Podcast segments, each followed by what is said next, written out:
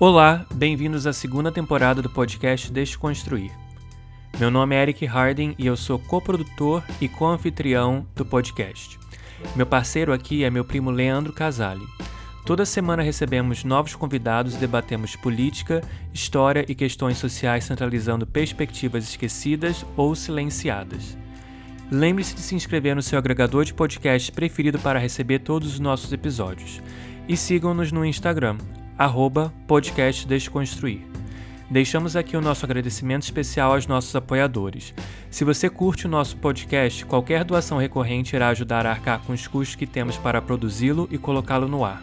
O link é apoia.se barra podcast Desconstruir. Ele está na descrição desse episódio também. Além disso, caso queira contribuir numa doação única, você pode fazê-la através do Pix, a chave do Pix é o nosso e-mail, podcastdesconstruir@gmail.com. Fique agora com a conversa dessa semana. Fala pessoal, bom dia, boa tarde, boa noite. Sejam muito bem-vindos de volta aqui a mais um episódio do nosso podcast de Construir. Aqui, né, quem fala mais uma vez, como sempre, Leandro Casale. Lá dos Estados Unidos, meu primo Eric Harding. E é, nós temos hoje um, um, um, convidado que é de um terceiro país. Geralmente eu estou aqui no Brasil, o, o, Eric nos Estados Unidos, e os nossos convidados geralmente são daqui, né, primo? Mas hoje cada um está num canto diferente. É, vou passar a bola para ele poder se apresentar direitinho, mas é, um, é com muita alegria que a gente conseguiu contato com ele. É um cara que eu já acompanho o trabalho tem um, alguns meses no, no canal dele no YouTube o Eric também, e eu tiro um monte de dúvidas, né, sobre, sobre esse país através do canal dele, então a gente indica muito, mas vou deixar ele se apresentar e vou colocar também, a gente vai colocar o canal dele na descrição desse episódio para que vocês possam seguir. Passo a bola para o Felipe Durante, muito obrigado, cara, por você ter aceitado o nosso convite e, enfim, se apresente para o pessoal aí, para quem não te conhece. Cara, eu que agradeço o convite, né? Sempre bom a gente ter mais oportunidade de falar e combater toda essa mentirada que rola sobre China. Eu sou engenheiro de produção, eu moro na Ásia já há seis anos, quase seis anos, dois anos e meio em Hong Kong e, e pouco mais de três anos aqui na China. Eu trabalho com produção, fábrica, etc., já há 20 anos. E estamos nessa lida aí, né, cara? Tentando combater essas fake news, que todo dia é uma madeira de piroca diferente contra a China. ai, ai. Pois é, então eu aqui no Brasil, Eric nos Estados Unidos, a gente sabe muito bem, né, todo tipo de, de desinformação que, que, que, se faz sobre China. A gente vai tocar bastante nesse ponto, deixar para você falar. É, eu falo por, por experiência própria, né, pelo, pelo meu, estava falando para o Felipe aqui antes da gente gravar, como que a minha formação enquanto historiador é muito eurocêntrica, né? Então a gente não, não sabe quase nada sobre China e o que chega para a gente ainda chega nesse estilo aí de uma madeira de piroca e tal. Então é, o episódio de hoje acho que é um dos mais importantes para a gente falar de um país que não tem como ser ignorado diante do cenário geopolítico cada vez mais é, é, vem se acirrando exatamente por isso, né, na relação com os Estados Unidos. Então, falar sobre, sobre o mundo hoje, sobre a história do tempo presente, é falar sobre China, não tem como, né? E não só sobre a história do tempo presente, a China é uma civilização milenar, mas o nosso foco é mais é, é, o cenário atual mesmo, e a gente vai tocar em muitos mitos, que eu já sei que são mitos, mas você vai falar com mais, com mais calma sobre isso, sobre a tua vivência aí no, e o teu olhar sobre esse país, né? É, mas antes de, de vir com já esses mitos e esses clichês, o senso comum, eu fiquei curioso para saber, cara, como é que você foi parar aí? Como é que você foi parar na China? Convite de empresa, trabalho, enfim. Hum, eu sempre quis morar fora do Brasil por vários motivos, hum, de conviver com outras culturas e aprender e tal. E eu morei na França em 2003, foi uma empresa na época que eu trabalhava que me mandou para lá. E em 2016 já a minha ex-esposa foi contratada por uma empresa em Hong Kong e a gente se mudou para lá juntos. E aí, assim, eu trabalhei por lá, a gente acabou se divorciando nesse meio do caminho. Só que Hong Kong não é um dos melhores locais para alguém com a minha profissão, experiência, porque é mais é mercado financeiro. É, é extremamente caro morar em Hong Kong, é um metro quadrado mais caro do mundo. É tudo muito pequeno. Eu pagava 10 mil reais num apartamento de 25 metros quadrados. É muito pesado. E o meu salário não era bom. É, meu salário não era bom.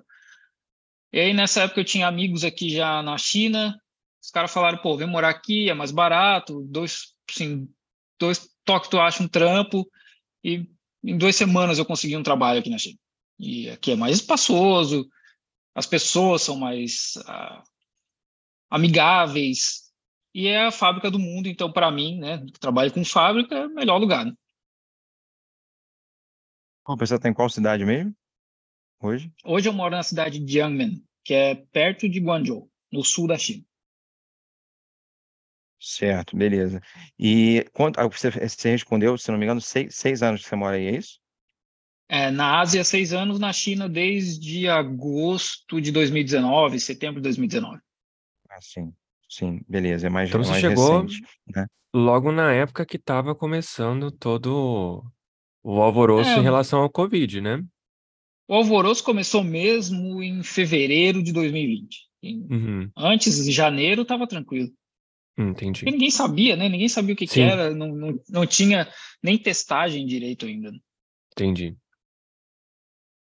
Acho que é bom a gente co- começar por esse ponto, porque acho que isso é uma das paradas que eu mais vejo as pessoas comentando nas redes sociais e muita gente compartilhando vídeos, né? Eu sigo algumas páginas que, que mostram muito, tocam muito nessa questão sobre a política de Covid zero, né? Mas, mas vamos, vamos sem pressa aqui, com calma. Primeiro, primeiro ponto, o, o, o vírus em si, ele, muitos, muitas pesquisas já apontam que ele circulava em, em, diferentes locais, mas ele, digamos que explodiu, ficou mais conhecido a partir dos casos na China. É, eu confesso que eu tenho essa dúvida mesmo, tá, Felipe? É uma dúvida pessoal. É, rolou um, um- um- certo, uma certa negligência das autoridades no começo, quando, quando surgiram os primeiros casos. Eu, ve, eu vejo notícias até hoje de pessoas falando que a China negligenciou inicialmente casos de Covid e que abafou e teve gente no partido que foi, foi depois punida por conta disso. Você sabe alguma coisa sobre essa, essa história, cara? Eu confesso que eu conheço muito pouco, na verdade. Eu não sei dizer se bem negligência, né? Na época até o Átila, né? O Átila e a Marina, ele comentou que isso acontece o tempo todo, aparecer doença nova, o tempo todo, e governos abafarem. O problema é que dessa vez espalhou, explodiu para o mundo inteiro um negócio que está matando gente aí a milhões, né? O que aconteceu foi em, em dezembro de 2019, teve esse médico, que era um oftalmologista, começou a prestar atenção que várias pessoas estavam aparecendo no hospital com problema respiratório e eles não conseguiam identificar o que, que era. E se eu não me engano, ele pediu para uma pessoa fazer teste para coronavírus e deu coronavírus, mas não sabiam que tipo de coronavírus. E aí esse médico foi no WeChat, avisou no grupo de médico deles lá, olha, está acontecendo isso aqui, a gente tem que fazer alguma coisa. E aí alguém denunciou ele para polícia, não sei, denunciou ele para o governo. E estava para rolar um evento do partido em Wuhan. E eles não queriam nenhuma mídia negativa, né? Óbvio que nenhum partido político quer. Uhum. E a China não é diferente. Uhum. E aí os caras chamaram ele na delegacia lá e falaram: olha, para com essa história aí, assina esse termo de compromisso aqui que não vai mais espalhar mentira e beleza. E aí foi isso que aconteceu. Infelizmente, né? Certo. Dessa vez era uma parada mais séria. É, obviamente, qualquer coisa é usada pela, pelas, pelas narrativas ocidentais como forma de tentar desqualificar, né? Então, é, É, é, mas assim, esse, existe um histórico, né? Existe um histórico, porque teve a crise da SARS em 2003, que a China realmente abafou. A China abafou por meses e só ficaram sabendo porque começou a explodir de casos em Hong Kong e no Vietnã. Então tinha um histórico, mas de- dessa vez não aconteceu. Tanto que os primeiros casos começaram ali em dezembro, dia 31 de dezembro, se não me engano, ou dia 30 de dezembro, a China já manda para o OMS, olha, tem alguma coisa acontecendo aqui, a gente não sabe o que, que é, porque é um processo que demora, né, até saber, mapear DNA e etc, né, mas os caras avisaram. Tem documentação da CIA, no dia 3 de janeiro, avisando o governo dos Estados Unidos, olha, tem alguma coisa acontecendo na China, a gente tem que fazer alguma coisa.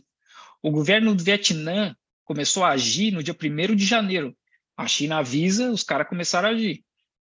Então, a, a comunicação foi rápida. A reação dos outros países é que não foi. sim, Sim, é bom, Sim, não é à sim. toa só a gente observar o, o número de mortos, né? Na China, me corrija se eu estiver errado, mas são, sei lá, 5, 6 mil pessoas que morreram de Covid, é É isso? por aí, por aí, mais ou menos isso. Gente, é incrível, É. porque aqui, tanto no Brasil quanto nos Estados Unidos, são os dois países que mais morreram gente, né? E negligência total do governo. Na época que o Trump realmente fingiu que nada tinha acontecido. É, tem uma estimativa da OMS que a, que a Índia tem mais de 5 milhões de mortos. Oficialmente na casa dos 500, 600 mil, mas pelo excesso de mortes, tem aí provavelmente mais de 5 milhões, é só que eles não testam e não, não tem muito controle, ainda tem muita pobreza na Índia, né? Uhum. Mas a Índia Uhum. seria o país que, onde mais morreu gente. E dá para a gente ter ideia do que seria a China, né? Porque a população é semelhante. Semelhante, verdade. É, sobre essa questão dos, dos dados, Felipe, é, quando eu, eu comento em, assim, em sala, às vezes as pessoas perguntam, né? É, a gente faz essa comparação, no Brasil morreram já praticamente 700 primos que morreram? Aqui nos Estados Unidos morreu mais de um milhão. Acho que está perto de um milhão e cem mil pessoas. Sim. Pois é, e aí a gente fala na China 5, 6 mil. A primeira coisa que, que as pessoas fazem é reagir dizendo que esses dados são falsos e que não dá para confiar nos dados, eh, nos dados chineses. Me corrija se eu estiver errado, Felipe, se você puder, mas até onde eu, eu sei, os- a maneira da OMS recolher os dados, da mesma forma que ela faz com os Estados Unidos, com a França, com a Alemanha, com o Brasil, até onde eu li, ela também faz com a China. Então, digamos que questionar os dados da China não faz sentido sem você questionar os dados dos outros também. Por que você questiona de um e não do outro, né? E aí, os dados chineses, de fato, são, são confiáveis? Como é que a gente lida com esse argumento de ah, a China é é uma ditadura e, portanto, não dá para confiar nos dados, né, com relação à Covid? Cara, O próprio John Hopkins, né, que é da universidade, que é uma universidade nos Estados Unidos, além de ser um hospital, né, eles também têm dados da China. Eles divulgam dados da China além da OMS. Então, eles têm uma outra fonte de dados dentro da China e eles divulgam. Então, tem acesso a dados. Uma coisa é que tem muito dado na China que é em chinês, por exemplo. Então, não é tão fácil achar. Se não souber pesquisar e falar chinês. Para a gente aqui internamente, quando tem pouco caso, a gente sabe o endereço do caso. Lá em Xangai, quando começou o lockdown, em, em- quando começou a aparecer os primeiros casos ali para março, a gente sabia o endereço, a idade, o sexo, assim, que é para evitar ir naquele local. Porque como a gente tem um sistema de códigos aqui, né, código verde, amarelo e vermelho, se a gente vai para uma área que é código vermelho, nosso código provavelmente vai ficar amarelo que é para dizer, olha, essa pessoa teve contato ali, então é melhor a gente isolar essa pessoa também. Então, esse é o nível. A gente tem todo dia no chat um mapinha da China inteira falando por províncias e por cidades onde são os casos. E aí, se, a, se seguir aqui a Secretaria de Saúde da cidade, eles também informam o, por rua, que é para a gente evitar de ir lá. Esse é o nível. Eu fiz 13 testes nos últimos 14 dias que eu estava viajando, inclusive, né? Então, é, é, para viajar, assim, eles pedem muito, porque o hotel pede, atrações turísticas pedem, é, o, o exame com 24 horas, né? Mas eu já fiz aí, cara, eu vou chutar 150 testes, para mais. A maioria de Caramba. graça. Nossa. Então, assim, É, não- Felipe, a... desculpa já te cortando, primo, mas a Não, estrutura, então, é de você fazer. Você falou que fez 13 testes em 14 dias. Sim. Então, porque você estava em movimento de uma província ou uma cidade para outra, é isso? Não, eu estava na província de Yunnan, eu fiz um teste por dia lá, Uhum. voltei aqui para a minha província e eu tenho que fazer na minha cidade dois testes ah, em três dias, Uhum. que é para dizer, para mostrar que está tudo certo. Mas além disso, a minha empresa estava pagando para todo mundo fazer teste porque muita gente viajou. Então, só para assim, jogar seguro, tá, vamos testar Sei. todo mundo várias vezes, que é para ter certeza. Porque para a empresa, se aparecer um caso, a empresa vai ficar fechada sei lá quanto tempo. Então, é import...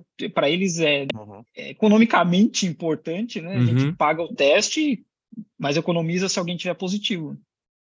Com certeza. Gente, só para comparação, eu acho que dá para eu contar nos dedos de uma mão quantas vezes eu fui testado aqui nos Estados Unidos desde que isso começou, tá? Então, Não, olha a diferença também. aí. E, e boa parte, sim. Claro, tem os testes no- nos postos de saúde aqui que eu Uhum. fiz que são é, gratuitos, né? É, mas o teste que é mais confiável, digamos assim, na- muita gente acaba fazendo pelos planos de saúde privados, né? Para quem, obviamente, pode fazer aqui no Brasil. É, não chega nem perto da, da, da tua realidade aí, Felipe. Eu, confesso que eu queria é, saber mais, assim, pelo que você me explicou, pelo que eu também pesquisei, toda a tecnologia está sendo colocada a serviço do, do combate à, à Covid, né? É, o governo ele criou tipo aplicativo, como, como você falou, foi isso, é um aplicativo que as pessoas conseguem seguir para identificar o caso. Você recebe, eu, eu li também coisas nesse sentido, que você recebe avisos, né, no, aplicativo sobre tal prédio que teve tal caso, então você não é considerado a não passar ali, e aí é feito um lockdown. Eu, eu confesso que eu tenho muita curiosidade sobre essa parte, sobre a estrutura de, de, de, de- da, da política de Covid zero mesmo, né? E que é, ine- é inegável que está dando muito certo, apesar de muitas críticas que são feitas aqui no Ocidente. É, eu acho que eu vou começar explicando como que faz para entrar na China, que já é uma outra, Beleza. uma outra política. Hoje são 10 dias de quarentena. Primeiro que a China fechou para turismo em março, fim de março de 2020, eu acho. Abril ou março de 2020. Então, turista já não entra. Só entra visto de trabalho e visto de negócio, que já limita muita gente. Chegar na China, aí tem que fazer dois testes antes de vir para a China. E aí máscara no voo, todo aquele protocolo normal. Chega na China, 10 dias de quarentena. Sete dias num hotel, assim, que o governo te manda, né? Não dá para escolher. E mais três dias em Uhum. casa, isolado. Não tem contato com ninguém, não vai para a rua, a comida eles te trazem, não tem contato com ninguém e vai ser testado quase todos os dias, se não todos os dias. Então aí já vamos chutar aí pelo menos uns sete testes nesse processo. E o teu código é vermelho. Então, se tentar fugir de casa, vai entrar num shopping, no supermercado, vai mostrar o teu código vermelho ali, eles chamam a polícia. É assim que funciona. Uhum. Então, para entrar na China já tem um controle muito grande. E Isso hoje, né? Quando eu entrei o ano passado, que eu fui para os Estados Unidos, abri uma fábrica, fiquei seis meses lá, e o processo era outro. Eu fiquei 28 dias de quarentena. Eu tive que fazer teste de sangue, de anticorpos, para provar que eu nunca tive Covid. Então, até, acho que até começo desse ano, era um processo muito mais complicado, muito mais complexo. Era realmente difícil. Se pegasse Covid fora da China, tinha que esperar três meses para poder entrar de novo. Eu conheço gente que está há um ano tentando voltar e não consegue. Então, o processo para entrar já é muito complexo. Aí aqui, hoje já não tem tanto, mas no começo a gente tinha no Baidu Maps a localização de cada caso. Se tem surto, acontece de novo, como aconteceu em Xangai. A gente tinha surto e tinha lá um aplicativo dentro do WeChat com as áreas que eram de alto risco, que eram de médio risco e, e baixo risco. Aqui na minha cidade, se aparecer um caso, a gente vai receber comunicação de chat, vai receber SMS, a empresa vai entrar em contato com a gente, olha, evita de ir lá. Se tu mora num bairro onde tem um caso, vai ser todo mundo testado por três dias seguidos. E máscara em tudo quanto é lugar. Ainda precisa usar máscara em locais uh, públicos, como shopping, cinema, supermercado, transporte público. Então, tudo isso ainda funciona. Uma coisa que é um problema é a autonomia que a China dá para cada região. Como o comunismo funciona dessa forma, né? Tem autonomia local. Então, o código de saúde da minha cidade não é o mesmo da cidade que é 50 minutos daqui. A, uhum. a vacina que eu tomei aqui não aparece no, no aplicativo de Xangai. Isso é um problema. Porque, às vezes, eles não aceitam o teste daqui. Então, também tem alguns problemas. Mas, respondendo a tua pergunta, o governo meteu muito dinheiro para desenvolver essas tecnologias, para rastrear todos os contatos. Porque eles chamam de Covid zero, mas a ideia não é zero. É parar a transmissão no mínimo, no, na menor quantidade de gente possível. Uhum. Então, começa a aparecer casos. Teve, acho que foi em fevereiro desse ano, que aqui em Guangzhou começou a aparecer 20, 30 casos por dia. Eles fecharam as escolas e fecharam um monte de coisa. Fecha tudo, uma semana, 10 dias, segura a onda e volta a reabrir. E é isso que eles vêm fazendo. Eles certo. fecham muito rápido para tentar controlar o mais cedo possível. Beleza. Sim. É, vou, vou mandar uma outra pergunta aqui, tá, primo? Se você é, quiser, pode também me interromper, Tem problema algumas não. aqui, Mas a mas partir pode do que. Beleza. A partir do que tu falou, Felipe, é, vou, vou voltar de novo a, a- aos vídeos que eu já assisti, né? Principalmente pessoas fazendo críticas à, à testagem. Você é obrigado a fazer o teste, correto ou não? Depende da situação. Depende da situação. Ah. Se for, como, como eu falei, se acharem alguém aqui no meu bairro, eu sou obrigado a fazer. Mas se acharem em outro bairro, eles vão falar, olha, faz ou não faz. Eu já fiquei períodos aqui de quase um mês sem fazer nenhum teste, porque não tinha nenhum caso, eu não estava indo para lugar nenhum.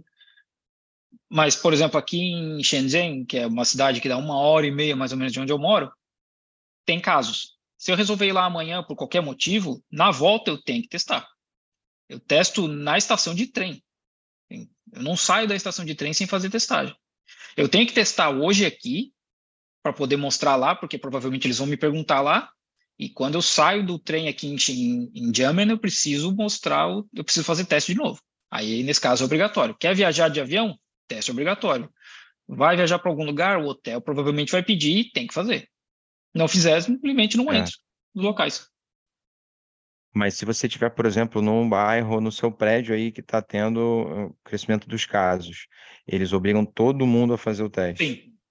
Todo mundo. Nesse caso, Pode, sim. assim, tem caso que pode se recusar, e, ah, eu vou ficar trancado aqui, não vou fazer, assim, tem, aconteceu inclusive em Xangai isso, É, de, Hum. de muita gente se recusando a descer para fazer teste justamente para evitar contato. Porque a gente tem que lembrar que a China tem muita gente, é 1,4 bilhão de pessoas, e a gente está falando de condomínios que às vezes tem 30 mil pessoas. Eu morava num condomínio que tinha Hum. 60 mil pessoas. Uau. Aí imagina que todo Caramba. mundo tem que descer para fazer teste.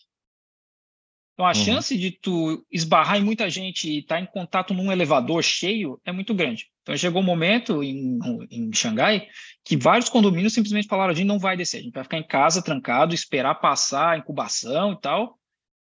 E é isso aí. Porque muita gente, a ideia é evitar que houvesse contato. Uhum. Certo. É, e como é que é? Não sei se dá para medir isso, né? Mas a popularidade desse, dessa política de combate à, à Covid, né? De Covid zero, com essa coisa de, de ter- obrigar de fazer determinadas, determinados testes em determinadas ocasiões, porque nos vídeos que, que veiculam aqui para a galera usar contra o governo chinês, é mostrando como que as pessoas são pegas à força para poder fazer o, a testagem, a pessoa não quer e vai lá, enfia o treco no nariz e tal. É, de fato acontece isso e a popularidade, né? O que, o que as pessoas no geral falam sobre essa política de combate à Covid, de uma maneira geral, sei que é difícil responder isso, tem alguma pesquisa sobre isso, né? Mas é bem recebido, é, é positivo ou tem muita resistência, muitos protestos acontecem ou, ou são coisas excepcionais? É, como eu falei, tem, muito, tem muita autonomia local. E tem muita gente com síndrome de pequeno poder. Então, isso de pegar e agarrar acontece porque as pessoas fazem coisas erradas. Não é recomendação do partido, não é recomendação do governo federal, mas infelizmente tem isso. Né? A gente viu acontecer, inclusive, quando em Xangai eles matavam animais de estimação. Porque em Xangai, quando a coisa ficou pesada mesmo, tinha 25 mil casos por dia, todo mundo tinha que ser enviado para um hospital de campanha. Deu positivo, hospital de campanha. E aí os caras chegam lá, essas pessoas, na maioria, são voluntários, né, ou são membros do partido que têm uma profissão e, por serem membros do partido, estão lá como voluntários, não tem discernimento, não tem um treinamento para lidar com isso. Na Uhum. cabeça do cara, o que, que eu vou fazer com esse cachorro? Não me importa, eu vou matar o cachorro. E eu não estou justificando, é extremamente errado, não deveria acontecer. Sim. É um exemplo do Uhum. pequeno poder, porque nunca houve uma ordem para matar cachorro, para matar gato, nunca houve. E aí, na época, Uhum. assim, explodiu na internet porque tinha gente com câmera em casa, justamente porque cuida do cachorro durante o dia quando está no trabalho, e aí as câmeras filmaram, isso caiu na internet, o governo chegou no momento e falou, olha, não encosta mais em animal de estimação. E aqui em Shenzhen, eles criaram um hospital para animais de estimação. Mas isso é só um exemplo do pequeno poder de agarrar e puxar para teste. E está cada vez mais impopular essa política. Porque muita gente mora numa província mas é de outra. Tem uma movimentação uhum. muito grande aqui, né? Na minha empresa tem muita gente que é de outra província. A maioria dos gerentes não são daqui de Guangdong. E eles, a, inclu, por conta de como funciona a formação familiar na China, isso é um problema, porque a mulher quando ela casa, ela casa com a família do cara, como eles mesmos falaram, né? Então tem esses gerentes estão aqui, mas as esposas não estão. Elas estão em outros estados, outras províncias com a família do cara. E aí tá lá a esposa, o filho, e eles não podem visitar. E o que aconteceu? Mês passado, na nossa empresa, um cara se demitiu porque ele simplesmente não conseguia mais visitar a família, a esposa, o filho. E está uhum. cada vez mais impopular porque as pessoas não conseguem viajar. É, do nada, de repente, rola uma restrição. Literalmente, a gente está conversando, eu posso receber um SMS e falar: olha, o prédio está em lockdown e não pode sair mais. Então, é, não dá para se planejar. Uhum. E as pessoas estão cada vez mais cansadas. Isso a gente falando só de chinês. Se for falar de estrangeiro mesmo, assim, toda semana tem alguém indo embora. Toda semana eu vejo alguém postando num grupo no chat que está indo embora. Porque tem gente que está aqui desde 2019, não foi visitar a família, não foi visitar amigos, sabe? É, é pesado, né? é pesado. Eu ainda fui no passado a trabalho, uhum. mas tem gente que já está aqui desde 2019 sem sair da China. Porque as empresas também não, não autorizam a empresa não vai uhum. pagar quarentena, não vai pagar salário e, e, ameaça demitir e tal. Então, é, tá, tá cada vez mais impopular e isso vem crescendo e com certeza o governo sabe porque eles monitoram tudo que acontece na internet aqui. Certo, a gente vai, vai falar sobre isso, inclusive. Uhum. Posso é... só fazer um, um, lá, uma pergunta em relação ao que o Felipe acabou de falar? Tem alguma previsão, então, Felipe, de quando que isso vai terminar? O governo já sinalizou alguma coisa? Tem algum movimento aí acontecendo, até por pressão popular mesmo? Cara, eu acho que o maior problema é justamente as pessoas não saberem qual é o plano. Essa semana, até por conta do Congresso do Partido Comunista, começa amanhã, eles já avisaram, olha, a gente não vai abrir tão cedo. Hum. Até porque eles não querem nada, assim, que aconteça nada durante o Congresso, que é para não ficar feio na foto. Sim. Mas não tem como eles tratarem literalmente como uma guerra, porque é assim que eles anunciam, né, a guerra contra o vírus, por três anos, e aí de repente fala, olha, tá tudo certo, vamos abrir. Não vai rolar. Vai ser uma abertura gradual. E, e assim, não existe nada oficial, mas a gente vê, dá a impressão de que eles testam as coisas em Hong Kong primeiro, uhum. e depois trazem para cá. Hong Kong reduziu para sete dias. Uhum. Logo depois a China reduziu para dez. Aí agora Hong Kong é só três dias de observação, não tem mais quarentena em hotel. Então a gente acredita que logo a China talvez vai reduzir, até porque o vírus também já não está tão agressivo e a quantidade de gente se vacinando na China está crescendo. A gente acredita que logo aconteça. Eu, particularmente, acredito que só depois do inverno, porque inverno no norte da China é muito pesado, menos 30, uhum. e e aí tinha fronteira com a Rússia, fronteira com a Mongólia, não dá para controlar tudo. Entra muita gente ilegal na China por essas fronteiras, uhum. e é gente que não testa. Então, é, eu acredito que vai começar alguma coisa só depois do inverno, lá para março do ano que vem. Março, abril do ano que vem, uhum. entendi. É, eu acho importante pontuar, né, que assim, a gente está falando, como o Felipe mesmo já comentou, de um país com mais de um bilhão de pessoas, um país gigantesco, que faz fronteira uhum. com um monte de gente. É muito fácil a gente apontar o dedo e sair criticando e, e não ter que pensar na logística de lidar com isso tudo. E você conseguir a proeza de é, observar a morte de somente 5, 6 mil pessoas. É, então, assim, claro, é, para você chegar a esse número e minimizar isso tem um ônus, tem, tem um custo. O mundo não é bonito e, e, ideal como muito liberal acredita que é, né? Porque a primeira coisa que o liberal faz é vir com esse papo, essa besteira de, de, de, de liberdade de ir e vir, de, de expressão, como se o Ocidente fosse um exemplo disso, como se aí, né, a barbárie predominasse. Então é muito, é muito fácil a gente vir com essas discussões teóricas e distantes da materialidade, né, da realidade prática. Então a China, você pode falar o que você quiser, tem vários problemas, obviamente, não existe nenhum lugar perfeito, mas morreram 5, 6 mil pessoas. Aqui morreram 700 mil e com o presidente debochando da morte das pessoas, sacou? Nos Estados Unidos, mais de um milhão. Então não dá para dizer que, que assim, tá dando errado. Tem problemas, mas mas mas está dando muito certo, né? É, agora, claro, vai, vai haver é, é, controle, vai haver fiscalização, vai haver excesso, como você, você bem pontuou, Felipe, dessa questão do micropoder, né, que isso não parte do, do governo necessariamente, do partido. Então, é, acho que é bem importante a gente pontuar esses aspectos. E a minha dúvida é a seguinte, com relação à vacinação, é, quando que começou a se vacinar aí na China? A primeira vacina, quando que começou assim a vacinação de fato para as pessoas? Cara, se eu não me engano, começou em julho ou agosto de 2020 já. Uau, é, foi bem rápido. Para para funcionário de fronteira, gente que estava mais é, funcionários da saúde, né? É, eu não, eu não tenho bem certeza, mas não é mais tarde do que setembro de 2020. Para a população inteira mesmo demorou um pouco mais, né? Porque eles ainda estavam testando vacina e tal, foi uma situação mais emergencial. E para estrangeiro, no meu caso, como eu morava em Zhejiang, que é próximo de Shanghai, foi só em abril do ano passado. Certo. E, e essas vacinas eram todas fornecidas pelo Estado algumas eram pagas? Como é que era?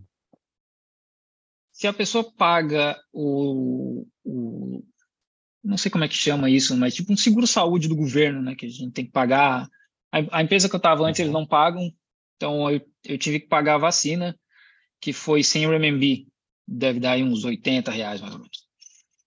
Mas aqui nessa empresa que eu trabalho, eles pagam tudo certinho, eu não precisei pagar a vacina de graça. Então, todo mundo que paga esse seguro saúde do governo não precisa pagar a vacina. Certo. É, é, enfim, é porque eu, eu, é, é uma realidade acho, muito, muito distante da nossa. Com relação, eu não sei como é que funciona tipo, o sistema de saúde chinês, né? Aqui a vacinação ela é toda feita pelo, pelo, pelo SUS, SUS. obviamente. Uhum. É, aí eu ouvi essas histórias, né, de que teve gente que comprou a vacina em algumas profissões em específico. Então, não existe, tipo, um, um, um uma pessoa que, que, que não está ligada a uma empresa, para um, um, um adolescente, enfim. Essa vacinação é, é feita num posto de saúde, tipo, como funciona aqui, é isso? É, Sim, sim, sim, sim. Hospital. As primeiras vacinas que eu tomei foram no hospital internacional em Xangai, que eram que era o que tinha perto, mais próximo da minha casa e que era o que tinha mais as datas, né, que eu podia ir lá tomar. Mas aqui em Jamen eu tomei num hospital público. Uhum. Perfeito, perfeito. É, se quiser mandar mais alguma pergunta, prima, eu estou olhando a minha lista aqui, tá? Tem alguma. Sim, já que você falou, você mencionou, Felipe, sobre Hong Kong e como a China testa em Hong Kong primeiro para depois implementar no restante do país, queria que você falasse um pouquinho como que funciona, já que você morou lá também, como que funciona Hong Kong em relação ao restante da China, pois a gente sabe que Hong Kong foi aí um território que foi comandado pelo Reino Unido durante quase 100 anos, né? E retornado à China em 97, se não me engano, 1997. E como que é a diferença? Você pode, você tem o direito de ir a Hong Kong e voltar para a China ou não? Você tem que ficar por lá? Como, como é que é esse, até esse movimento também de um lugar para o outro? É, isso do, da China testar em Hong Kong e trazer para cá é impressão nossa, né? Não é nada assim oficial. Né? É só a gente acompanhando durante os anos e vendo que Hong Kong se movimentava numa direção e logo depois a China movimentava junto. Mas oficialmente mesmo não tem nada. Hong Kong, na verdade, foi colônia britânica por 150 anos, né? Eles tomaram a ilha de Hong Kong em 1839, na Primeira Guerra do Ópio. E chineses, para ir para Hong Kong, eles precisam de um visto, digamos assim, né? Uma autorização. E, e, e, se eu não me engano, gente de Hong Kong para a China também precisa. É, eu preciso confirmar isso, mas eu tenho certeza que da China para Hong Kong eles precisam. A gente não precisa de visto nem para Hong Kong, nem para Macau. Então, Hoje não dá para cruzar. Hoje dá para cruzar uhum. para Macau. Macau abriu fronteiras com a, com a China. Então, se eu quiser ir para Macau amanhã, por exemplo, que é duas horas de onde eu moro, eu posso ir e voltar sem problema nenhum, só precisa ter os testes de Covid. Mas para Hong Kong, por enquanto, não dá para cruzar dessa forma, né? Se eu for para Hong Kong e voltar, eu preciso fazer quarentena. Entendi. E como que a China lida, uh, como que a China considera, então, Hong Kong? Como que seria hoje? o relacionamento deles. Em que sentido? No, no sentido do, do partido da China em relação ao governo de Hong Kong mesmo. O governo de Hong Kong é indicado pelo Partido Comunista. Né? Uhum. Tem eleições em Hong Kong num certo nível legislativo, de, de alguma coisa assim, como vereadores e tal. Ok. Mas uh, o CEO, porque justamente chama CEO de Hong Kong, é indicação de Pequim hoje. Não tem não tem eleição. É, mas é um argumento que se usa muito de dizer, olha, que agora é Pequim que manda, mas quando era colônia britânica, tinha zero eleições. Uhum. Hoje tem eleição, pelo menos em certos níveis, né? Níveis Entendi. de bairro, distrital, e antes não tinha nenhuma. Uhum. Então, uhum. a, a, China trata Hong Kong como um território que, é, que sempre foi deles, é, e eles estão pegando de volta até 2049, 2047, né? São 50 anos. Eles devem Isso. retomar o controle total de, de Hong Kong. E Hong Kong vai virar uma cidade da China. Certo. É, é, é, bom lembrar, né? É, é muito complexa essa relação com Hong Kong, não só pelo histórico, mas porque existem uma série de tentativas de fomento ali por parte dos Estados Unidos, enfim, de, de grupos de oposição, né? Existe um interesse em tentar é, promover o que a gente chama de, de revoluções coloridas, né? Guerras híbridas. Isso é feito em, em diferentes partes da China. Essa é uma das estratégias que os Estados Unidos usam é, em diferentes territórios chineses como forma de tentar desestabilizar, né, e, e, e enfraquecer o seu principal rival hoje em dia no, no, cenário geopolítico. Então é muito complicado a China também lidar não só com esse histórico, mas com é, tentativas de, de, de, separatismo mesmo. Você tem ali financiamento e, e fomento ao movimento de oposição, como aconteceram lá nos, no, nos protestos, né, aquela história do, do, dos, dos, protestos em alguns Hong Kong anos nos atrás. últimos anos. Uhum, que sim. repercutiu bastante aqui. Foi muito usado, obviamente, na mídia no, e no aqui Ocidente. também. É parte daí, né? Parte daí chega para o resto do mundo, basicamente. É... Vocês querem saber como é que começou essa história dos protestos em Hong Kong? Sim, sim. Pode falar, falar, como é que começou. Não, eu, eu, morava lá, né? Nessa época, em uhum. 2019, né? Junho de 2019. Isso. Teve um casal de Hong Kong que foi para Taiwan e o cara matou a namorada em Taiwan e voltou para Hong Kong. Quando descobriram que ele havia assassinado a, a namorada, ele já estava em Hong Kong e Hong Kong não tem lei de extradição. Então esse cara estava de hum. boa em Hong Kong, porque ele não cometeu crime nenhum lá. A China usou isso aí para falar, olha, a gente precisa passar uma lei de extradição para resolver isso aí, porque está errado, né? o cara tem que pagar pelo que ele fez. Só que para os movimentos separatistas de Hong Kong, isso foi um, Bom, a gente aprova isso, agora qualquer coisa que a gente fizer vai ser motivo para a China extraditar a gente prender e mandar para a China. Então foi um movimento contrário a isso, porque eles ficaram com receio. E os protestos começaram justamente por isso, e é claro que aí vieram outras demandas, né? Se não me engano, eles tinham cinco demandas, sete demandas, e, sim, parou Hong Kong por bom tempo acho que coisa mais de um mês assim. Eu tava em protesto, o primeiro protesto grande eu tava tomando gás lacrimogêneo lá. Uau. Porque eu morava eu morava perto num desavisado, assim, eu vi aquela galera assim, vou lá ver o que que é, né? Eu vi que tinha um protesto e tal, eu tava só acompanhando, de repente começou a voar bala de borracha, Nossa. gás lacrimogênio. E aí eu tomei lá. Mas assim, depois com o tempo a gente foi ver, né, que os Estados Unidos eles publicam tudo, né, todos esses dados eles têm um departamento National Endowment for Democracy, não sei como é que traduz para português, mas só em Hong Kong eles botaram 30 milhões nos protestos. Sim, nos uhum. protestos, entre aspas, né, porque é pela democracia, né? E aí Sim, tinha democracia. Aí tinha um branco organizando os protestos em, em vários locais de Hong Kong, um cara alto, com um cabelo moicano loiro. E o pessoal de Hong Kong começou a notar, pô, o que esse branco tá fazendo aqui, né? E aí foram na internet, começaram a fuçar.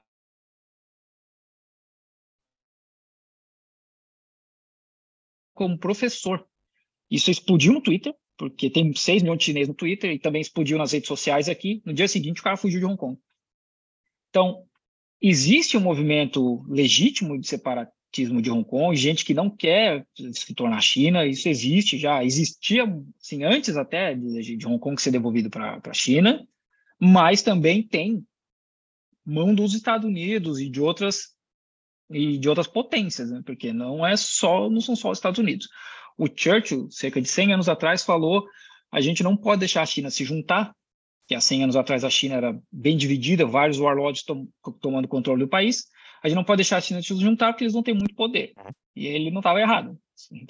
Tá a China hoje. Então, os Estados Unidos eles botam dinheiro em Hong Kong, em Xinjiang, no movimento separatista de Xinjiang, dos uigures, toda aquela história lá, e eles pagam o Dalai Lama desde os anos 60.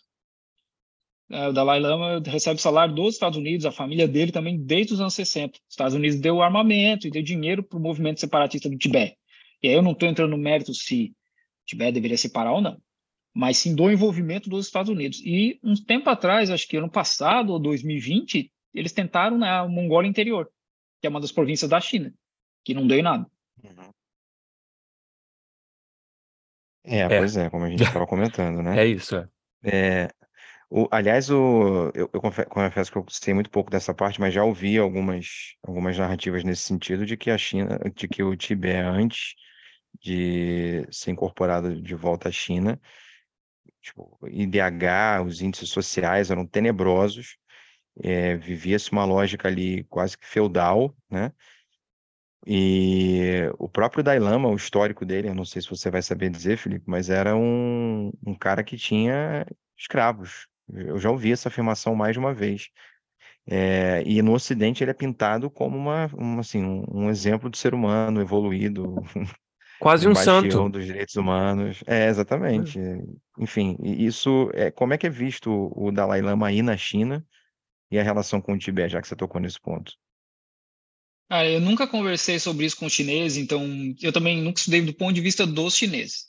E o que existia no Tibete é algo semelhante, não é a mesma coisa, um sistema de servidão e o sistema feudal. Não é bem igual, mas era muito parecido. Não, a, seção, a seção social era quase zero, a pessoa era ligada à terra, né? o servo era ligado à terra, então você vendia a terra, vendia o servo junto. Então isso existia e era muito pesado o sistema de castas do Tibete que era mais ou menos nesse sentido. Tem a história de um cara, que eu não me lembro o nome dele, que foi o primeiro cara lá para 1910 que tentou um movimento de, de democratizar mais o Tibete e melhorar a vida desses servos. O budismo ele não acredita em pena de morte, mas ele acredita em outras coisas, como, por exemplo, arrancaram os olhos desse cara. Esse cara foi julgado, condenado e tiraram os olhos dele. Aquele filme Sete Anos no Tibete, com Brad Pitt, que o filme é muito, muito legal e mostra muita coisa, né? É uma peça de propaganda. Porque no livro, o cara fala dessas coisas, da parte negativa. O cara fala, por exemplo, que no palácio, no Potala Palace, né, que é onde o Dalai Lama morava, tinha um quarto lá com pele de gente, porque, como eu falei, o budismo não aceita pena de morte, mas aceita arrancar pele como punição. Braço, pedaço de perna, mão. E o Dalai Lama, inclusive, dava isso de presente para outros dignatários de outros países. Isso está tudo no livro, não está no filme, porque o filme era uma peça de propaganda. Então, o Tibete tinha muitos problemas que não seriam resolvidos porque os caras não iam querer resolver. Quem está no poder lá, que era uhum. a casta do Dalai Lama e toda aquela e, e, e, toda a classe dominante nunca ia aceitar. E a China vem, toma controle do Tibete e muda muita coisa. O DH dos caras hoje é muito mais alto, expectativa de vida e tal. E, claro, sim, tem, óbvio que deve ter problemas. Hoje, para entrar no Tibete, por exemplo, tem que ter autorização. Eu não posso simplesmente pegar um avião e ir para lá, preciso de autorização, preciso de grupo de turismo. Pelo Dalai Lama ter se exilado na Índia, não pode grupos 100% de indianos fazendo turismo no Tibete. O uhum. indiano quiser ir, ele tem que se misturar com outro grupo de outros estrangeiros, ou chineses e tal. Então, assim, eu não entendo o suficiente para dizer se o Tibete deveria ser um país sozinho, assim como Hong Kong, assim como Taiwan. Na verdade, Hong Kong era da China, né? assim, isso não tem discussão. Uhum. Mas que o Tibete melhorou muito por conta da China, isso, isso melhorou muito. A qualidade da vida das pessoas uhum. lá hoje não tem um sistema de servidão, por exemplo. Uhum. Sim. Sim, é. Beleza. É, Felipe, eu, eu, eu acompanho você no, no Twitter também, né? Além do teu canal no YouTube. E eu vi, acho que foi essa semana, você falando, eu, eu acho que era sobre questões de trabalho na China, carga horária, e é, que bom, né? Eu acho que o teu, teu canal, as tuas redes sociais têm, têm ampliado o alcance, você está ficando mais, mais conhecido, vai ficando ainda mais, teu trabalho é importante pra caramba, e obviamente começa a vir gente sem noção, fala merda, né? Pessoas que não, não, não eu tenho certeza que não sabem nada, não leem nada sobre China, mas falam Gente com, sem noção na internet, primo. Como assim? né? E, e fala com uma certeza sobre as condições de trabalho na China e tal. E, eu, e pelo, pelo que eu olhei rapidamente lá na- numa treta no Twitter, era um cara que estava pentelhando você, falando sobre, sobre condições de trabalho, né? E ele falando uma série de, de, de- absurdos e você mostrando a partir da tua vivência e tal. Sobre essa treta, enfim, sobre condições de trabalho na China, carga horária e tal, como é que é a tua rotina? E, no geral, como é que é a rotina de alguém que é assalariado aí na China, em termos de direitos trabalhistas, tudo isso? Como é que funciona? Ah, eu vou, eu vou te falar que assim, tem gente da esquerda, inclusive, que acha que eu minto. Já teve gente grande Uhum, da esquerda que veio me dizer sim. que eu sou pago para falar mal da China, para ter ideia, né? Uau. É, principalmente na época do, do lockdown em Xangai, que teve. Eu tenho amigos, eu, eu tenho uma amiga em Xangai que ficou só na base da água por três dias, porque ela não recebeu comida do governo e ela não conseguia comprar comida. E teve gente dizer que não, porque está sendo pago para falar isso aí, sabe? sabe? Assim, tem gente da esquerda que não acredita em. Sobre trabalhar aqui, e, gente estrangeiro, a gente está num, num nível muito diferenciado. Eu ganho muito mais do que um engenheiro, um gerente chinês ganha. E sempre foi assim. Hoje, na verdade, até é mais igualitário, mas até 10 anos atrás, assim, as empresas davam tudo, tudo, tudo que tu pudesse pedir. Hoje já não é mais tanto. Os operadores de fábrica, que eu conheço, as fábricas que eu visitei, eles ganham relativamente bem. Em a fábrica, o menor salário que eu já vi até hoje foi 4, 5 mil RMB, que a gente vai dar aí uns 3 mil, 4 mil e poucos reais. Normalmente eles moram eh, no dormitórios da, da fábrica, as fábricas têm dormitórios porque o, sistema é o mesmo, é muita gente vem de outras cidades ou outras províncias.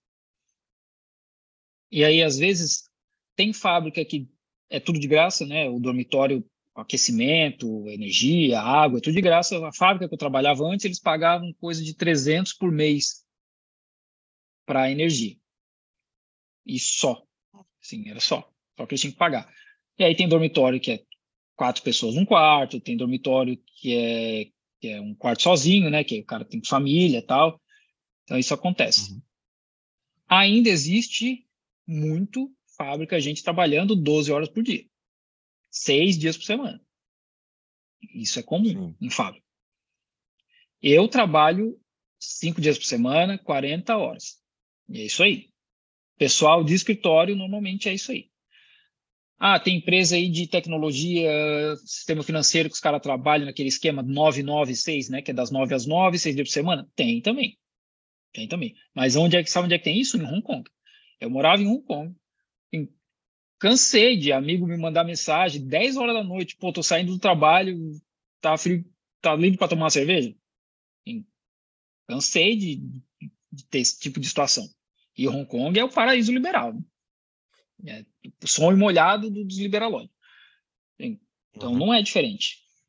A China tem se movimentado aí, principalmente por conta do Xi Jinping, que é uma ala mais à esquerda do Partido Comunista, para aumentar as leis trabalhistas aqui e bater muito em empresa. Eles foram pesados no Didi. Didi é o Uber da China, né? É, para investigar e melhorar ah, direitos trabalhistas. No LMA e no Meituan, que são os que os tipo Uber Eats da China também, para aumentar os direitos trabalhistas dos entregadores. Ainda tem muito que melhorar. E um dos motivos deles não avançarem mais rápido é que isso vai aumentar o custo. Então tem que ser gradual, porque se eles aumentar o custo muito rápido, as empresas simplesmente vão sair daqui, vão para o Vietnã, Camboja, Tailândia, que já é um movimento que acontece há anos, porque o custo da China hoje já é muito maior, mas a China ainda compensa com outras coisas como logística e qualidade Uhum. e volume, né? Volume ninguém assim, tem coisas que só a China consegue produzir no volume que o mundo precisa. Então, ainda tem realmente muito que melhorar. Assim, condições de trabalho de fábrica pequena são extremamente insalubres e inseguras. Fábricas maiores, eles têm um maior controle, porque tem gente do partido e sindicato. Então, tem uma pressão maior. Mas tem milhares de fábrica pequena aí que tem zero segurança. Tem coisa que a gente não vê no Brasil mais há muito tempo. Porque a legislação no Brasil é mais antiga e mais robusta. A gente aqui espera né, que a China continue evoluindo e Xi Jinping vai ser reeleito. Então, a tendência é que isso continue evoluindo em direção à melhor qualidade de vida dos trabalhadores. Olá pessoal, aqui é o Eric Harden e eu estou interrompendo nosso bate-papo rapidamente para lembrar que a sua contribuição é muito importante para manter o nosso podcast vivo. Eu e meu primo Leandro Casale não vivemos de podcast. Ele é professor de História e eu sou coordenador de uma escola de inglês. Desde que começamos esse projeto juntos, em agosto de 2021, ele veio como um ato de resistência, um ato político.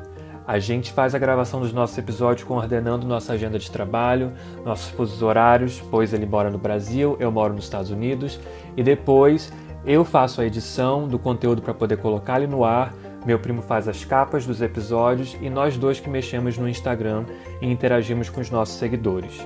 Em outras palavras, criar conteúdo requer tempo e não é uma tarefa nada fácil. Além também de requerer dinheiro, né, de recursos. Então, para nós dois é muito importante falarmos sobre narrativas que não são exploradas ou de perspectivas que são silenciadas.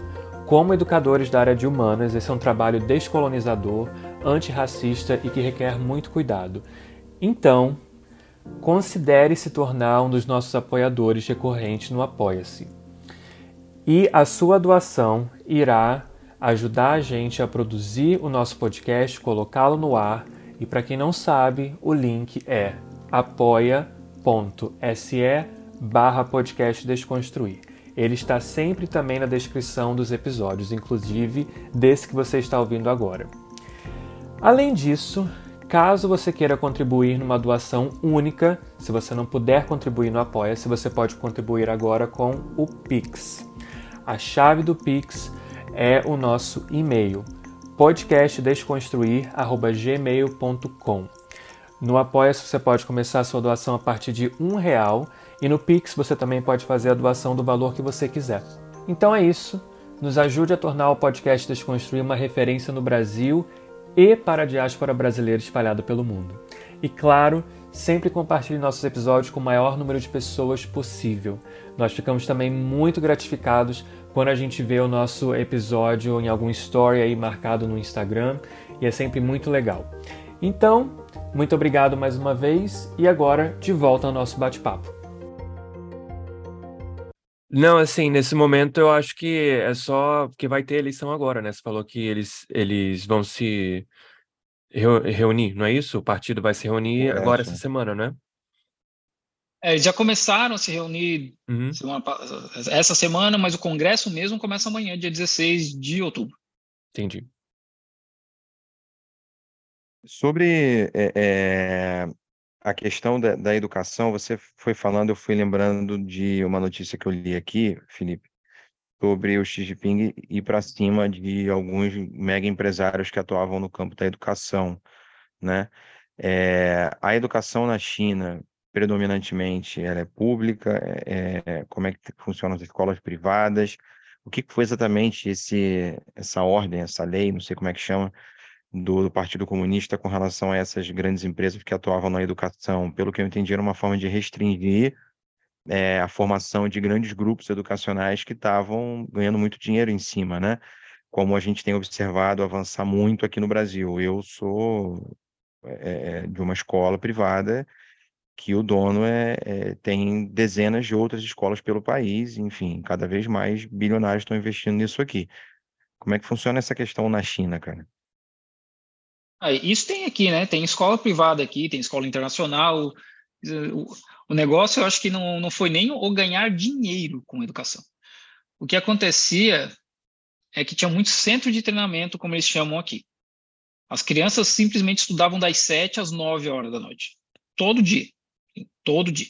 Ah, Porque eles iam para a educação básica, que é de graça, se não me engano, são nove anos de educação básica gratuita, fornecidas pelo Estado. Uhum. Mas quem tinha condição, botava lá o filho para estudar mais inglês, né? Realmente estudar inglês, só se dedicar a isso. Piano, matemática, francês, o que fosse possível, pintura, dança, tudo, tudo, tudo que fosse possível, basquete, futebol. Então, tinha, assim, cara, muita gente aqui dando aula disso só disso, com visto de negócio, visto de turista. Minhas vizinhas, quando eu mudei para cá, três russas, que elas davam aula de inglês, o sotaque delas é horrível. E, e se ganhava muito dinheiro. O cara com que eu dividi o apartamento na época, o cara ganhava 30 mil reais por mês, dando aula de inglês, é um cara da Sérvia. Ele trabalhava seis horas por dia e tirava 30 mil por mês. E tirava mais do que eu como engenheiro aqui. Uau! Uhum. Então, era um negócio muito grande. E o que acontece? Quem está na roça não tem acesso a isso. Porque não tem esse centro de treinamento na roça. E o cara não tem dinheiro. Uhum. Então, estava criando uma diferença muito grande entre quem mora em cidades pequenas, como eu moro numa cidade para padrão chinês é pequeno, que tem 4 milhões de habitantes, e quem mora em Guangzhou. Guangzhou tem 15, Shenzhen tem 12, Xangai tem 26. Então, essas cidades muito grandes, muito desse centro de treinamento e muito dinheiro. Então, criou um, um, um desequilíbrio muito grande. Verdade. Então, é, esse, é um, esse é um dos motivos do que o governo partiu para cima, porque o pessoal das cidades menores começou a reclamar muito.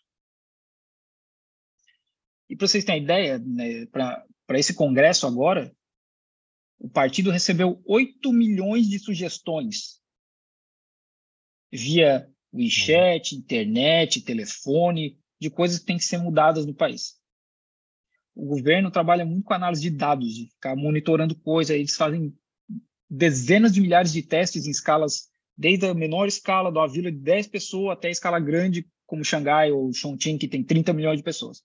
Então, eles fazem muito isso. Eles ouviram essa, essa demanda de estava criando um, um desequilíbrio e também, provavelmente, como tu falou, tentar combater a formação de algum cartel, alguma coisa assim. Hoje, tem cerca de 10% dos centros de treinamento abertos. Tem muita coisa funcionando por debaixo dos panos, tem muita gente dando aula particular, tutor e tal, mas, sim, acabou com a indústria. Eles privatizaram, uhum. uh, eles nacionalizaram uma parte, mas acabou com essa indústria. Ainda tem educação é, privada na China. A universidade toda é paga. Não tem universidade gratuita na China.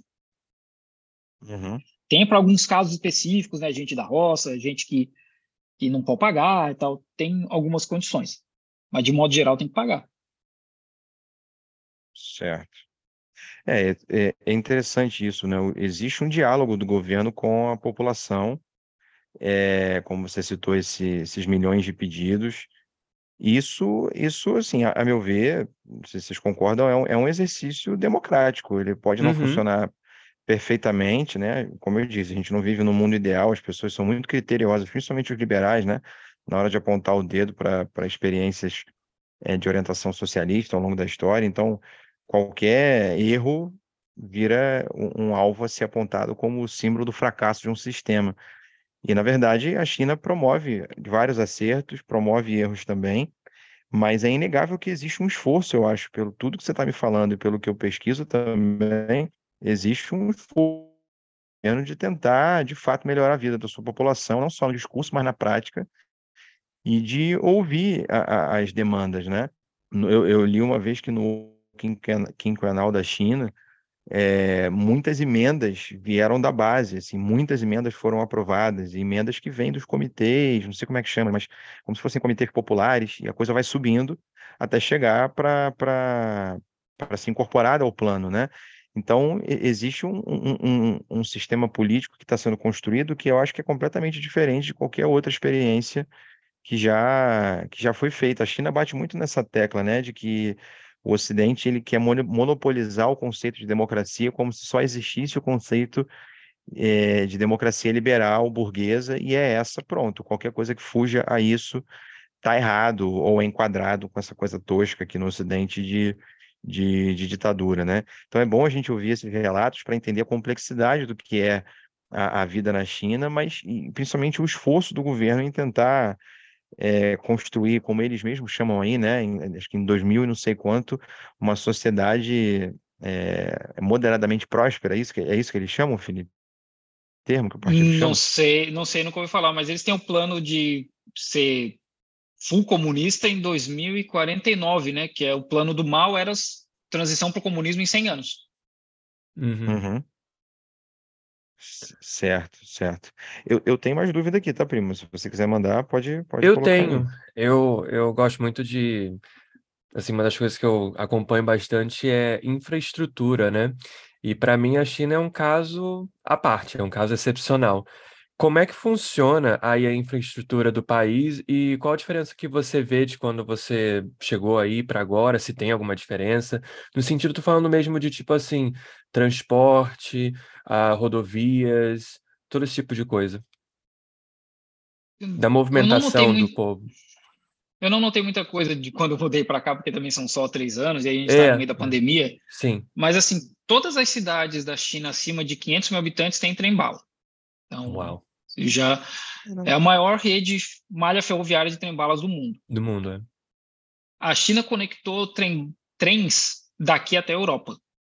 Então, tem trem de carga que sai daqui do sul da China e vai Cacete. até Nossa. a França ou até a Inglaterra. Caramba. Que é a iniciativa do, do Cinturão e Rota, né? Belt and Road. Uhum. Uhum. Isso é um dos motivos até porque Xinjiang é tão importante, né? Porque é o acesso para a Europa. Hum. Eu posso ir de trem para quase qualquer lugar do país. Mas avião também é barato, tem aeroporto em todo lugar transporte ferroviário, uh, rodoviário também é ok, mas eu nunca usei ônibus, por exemplo, porque tem trem bala para tudo quanto é lugar e não é caro. Sim. É, é o preço ok. E tem Bacana. que ser assim para dar conta do volume de gente, né? O Ano Novo Chinês é, é o Ano Novo Lunar, na verdade, porque também é celebrado em outros países. É a maior migração humana que existe. Tem mais de 2 bilhões de pessoas viajando no, no mesmo período de tempo. Então, tem que ter uma estrutura muito grande para dar conta disso tudo e também carga. Para a China movimentar, continuar sendo a fábrica do mundo, eles têm que fazer é, essa, toda essa carga chegar para os portos. Porque cidades como Wuhan são no meio do país. Chongqing, uhum. no meio do país. Eles têm que fazer tudo isso chegar nos portos. Porque não dá para mandar tudo de avião. Muita coisa, né? Cerca de 20% da carga mundial viaja em, em avião comercial mas o, o, grosso mesmo é navio. Então tem que ter uma estrutura para levar isso tudo para os portos. Bacana, bacana. É. Eu não, eu não tinha é, ideia é. que tinha esse trem conectando com a Europa, mas faz sentido. Eu também não. Eu também não. É, se eu não me engano, são 18 Aqui... dias daqui para lá. Uhum. Certo. Eu, eu, eu, eu lembro sempre de uma entrevista que eu, eu tenho do Elia Jabur, sei se você conhece, um cara que é pesquisador sim, sim. sobre China aqui no Brasil, né? E ele comenta que ele já viajou à China várias vezes. E ele lembra de que um trajeto que ele fazia de uma cidade para outra, que levava um trabalhador mesmo, né? Como você comentou, tem muita, muito deslocamento. Levava, sei lá, duas horas. Depois da construção do trem-bala, o cara chega no trabalho dele em, em meia hora, em 20 minutos, enfim. Isso é, é melhorar a qualidade de vida das pessoas, né? Aqui eu moro no Rio de Janeiro é, muita gente trabalha muito longe da sua residência e o cara perde duas, três, quatro horas do dia dele num transporte público horroroso, assim, tenebroso na cidade do Rio de Janeiro. O metrô é ridículo, isso é uhum. é patético.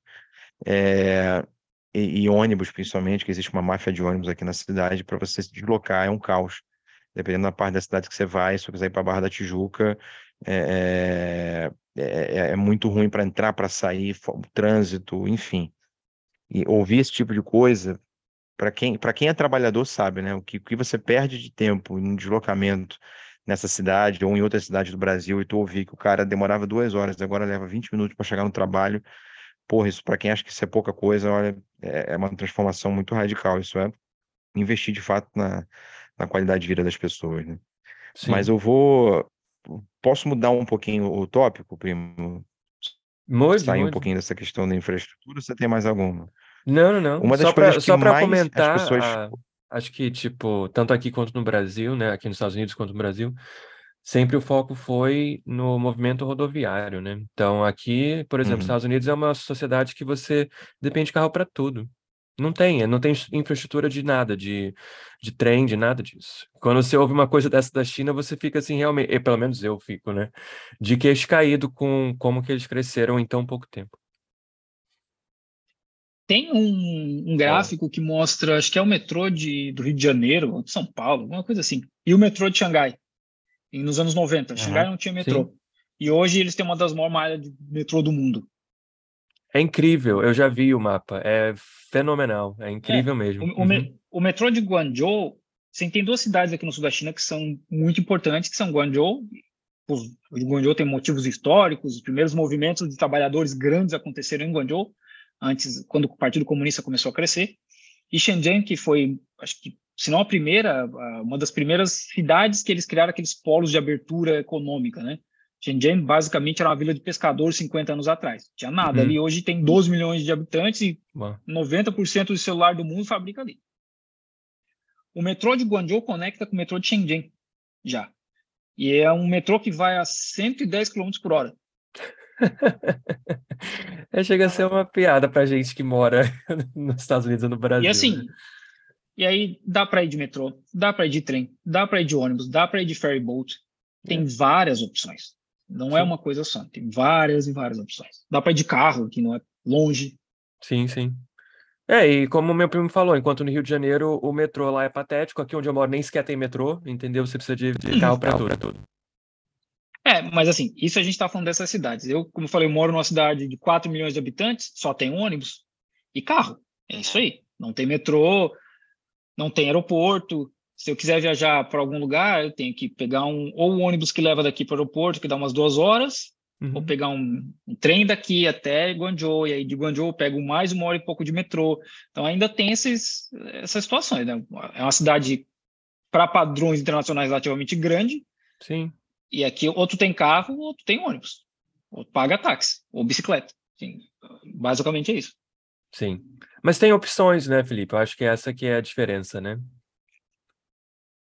É, uma coisa que a gente tem muito aqui é aluguel de bicicleta. Né? Sim. Por É, aqui não tem, por exemplo, você vai andar de bicicleta. Eu tenho, teria medo de andar aqui onde eu moro de bicicleta, porque eu teria medo de ser atropelado, literalmente. Cara, mas os motoristas aqui, eles É. são tudo louco.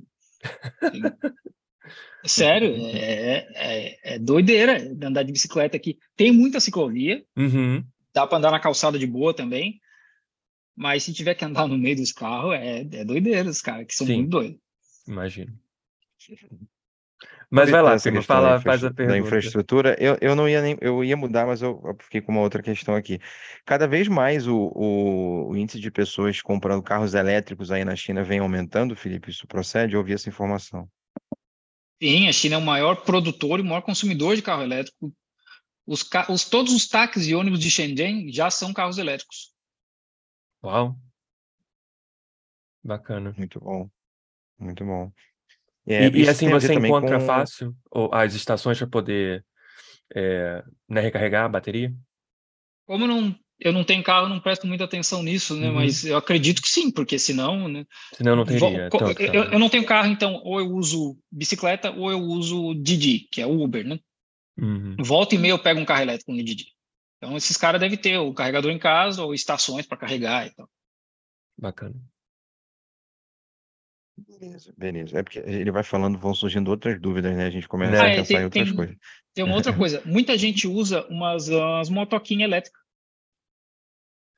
Tem- muita gente Uhum. usa isso para deslocamento curto. Tem, é muito, muito mesmo. Das fábricas tem um estacionamento gigantesco só para isso, que a gente fala de fábrica aí com mil pessoas, cinco mil pessoas. Então, eles têm um estacionamento gigante só para essas motoquinhas com um carregador. Hum, Uhum. uhum. Certo, certo, beleza. Vou, agora sim, vamos mudar o tópico aqui, gente. É, essa é uma das partes que mais as pessoas perguntam também.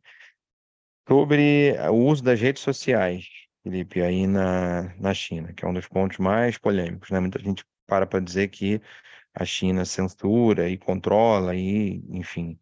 essa suposta liberdade de imprensa que o Ocidente diz ter, né, que enfim, é um argumento também super raso. Como é que funciona a relação aí da, dos chineses com as redes sociais? Eles têm contato com as redes da gente aqui? Eu já sei algumas das respostas, mas eu estou perguntando, imaginando que muitas sim, pessoas não saibam, né? É. É, como é que é a relação? Tem Facebook, tem Instagram, não tem? Quais são os aplicativos que eles usam? O governo controla, não controla? Enfim, são muitas perguntas, mas pode ir falando aí. Sim, o governo controla. Isso a gente já sabe. O governo controla tudo e censura muita coisa. E aí eu não estou fazendo juízo de valor, simplesmente são fatos. Isso eles falam. Sobre aplicativos externos, a gente pode usar VPN. VPN não é ilegal e não é proibido.